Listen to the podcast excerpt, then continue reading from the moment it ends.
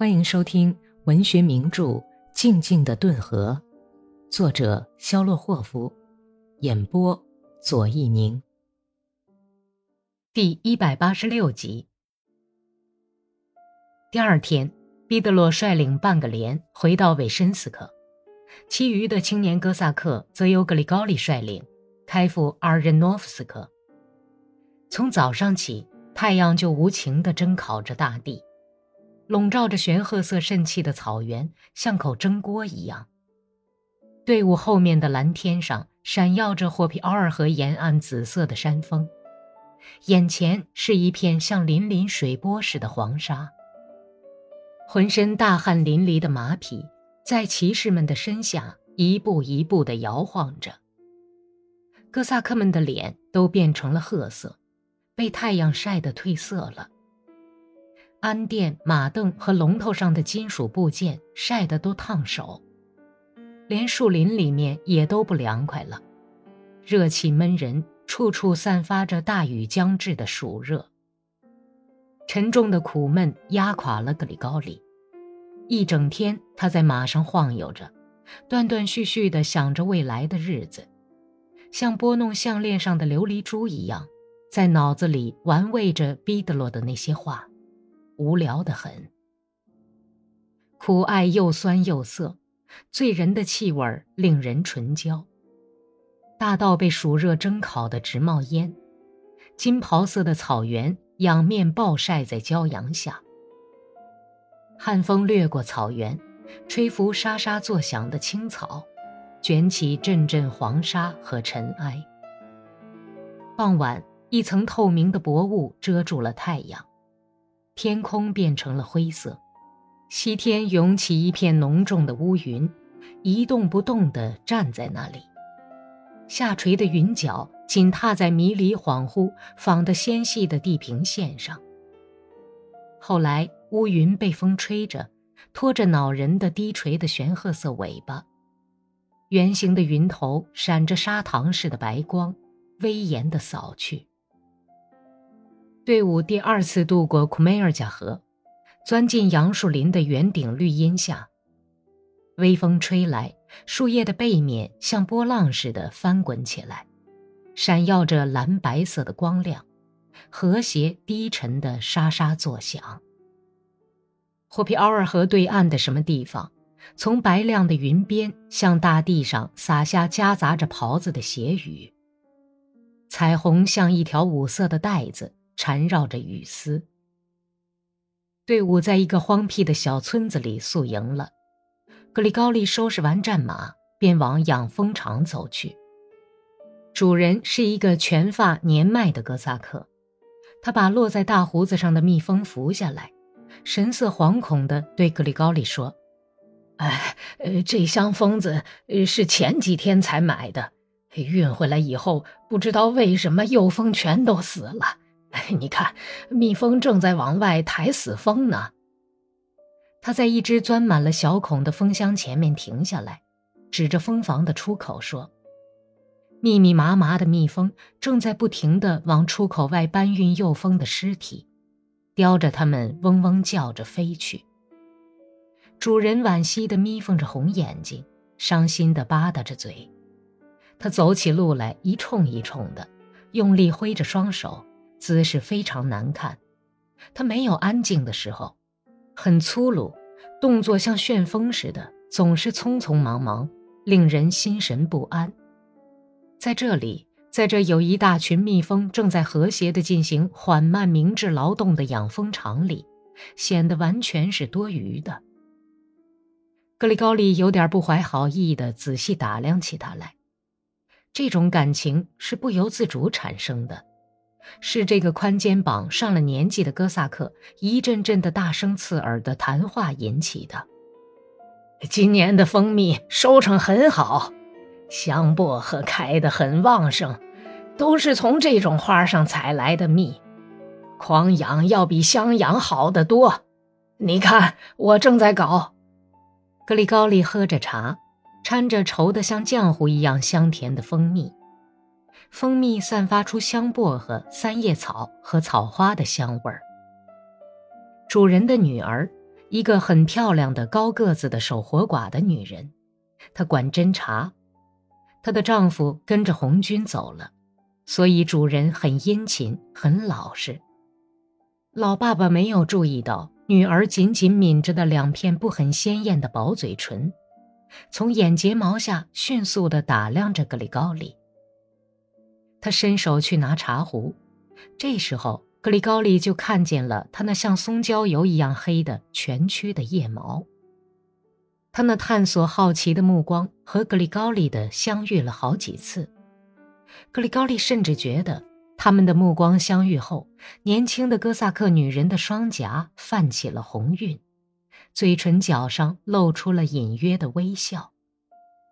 我在内室给您铺床。喝完茶以后，他夹着枕头和车毯走过客人身边时说，并用毫不掩饰的饥饿目光去挑逗格里高利。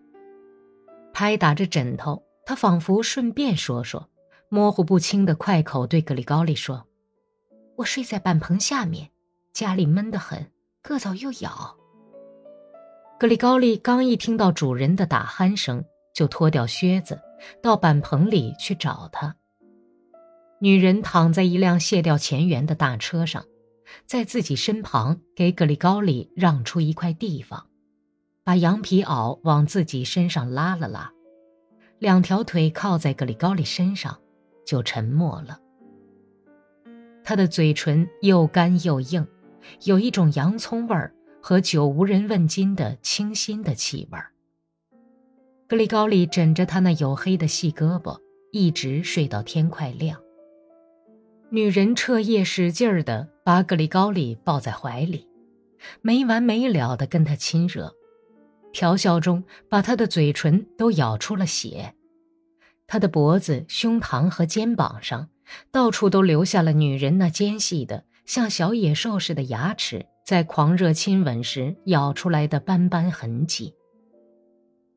鸡叫三遍以后，格里高利准备跑回内室去，但是女人却死抱住他不放。放开我，亲爱的，放开我，我的小宝贝儿。格里高利央告着，下垂的小胡子里带着微笑，想要悄悄地挣脱出来。再躺一会儿，躺下来。要知道，人家会看见的呀。你瞧，天快亮了。亮吧，管他呢。要是叫你父亲看见了呢？爸爸早就知道。他怎么会知道？格里高利惊愕地颤动了一下眉毛。是这么回事。哼，真是太神了！他是怎么知道的呢？要知道，他，他昨天对我说，如果有军官来和你调情，你就跟他睡去，求他多多关照，不然的话，就会为了格拉西卡把马牵走，或者还会拿些别的东西。格拉西姆是我丈夫，他跟着红军走了。哦，原来是这样啊，格里高利嘲笑说，但是心里却很不是味儿。解铃还是系铃人，女人立即就驱散了这片乌云。她亲热地贴在格里高利的胳膊上，哆嗦了一下说：“我那个男人可不像你这样。那他是怎么样的呢？”格里高利已经清醒的眼睛望着发白的天空。很感兴趣的问：“他是个废物，病鬼。”女人信任的往格里高里身边凑凑，话语里带着哭泣的声音：“我跟他过得没有一点乐趣，他不能讨女人家喜欢。”一个陌生的、像孩子一样天真的灵魂，自然的在格里高利面前展开了，就像一朵吸足了朝露的怒放的小花。这时，格里高利陶醉，激起了他的爱怜之心。格里高利怜悯他，温柔地抚摸着自己萍水相逢的女人的乱蓬蓬的头发，闭上了疲倦的眼睛。从屋檐的芦苇棚顶透进西沉的月亮的余晖，一颗流星从天上坠下，向地平线飞去，在灰白的天空上留下了一道冷凝的灵光。母鸭在水塘里呱呱召唤，公鸭用沙哑声调含情脉脉的回应。格里高利带着倒空了的又注满甜言蜜语的疲倦身躯，轻飘飘地走回内室。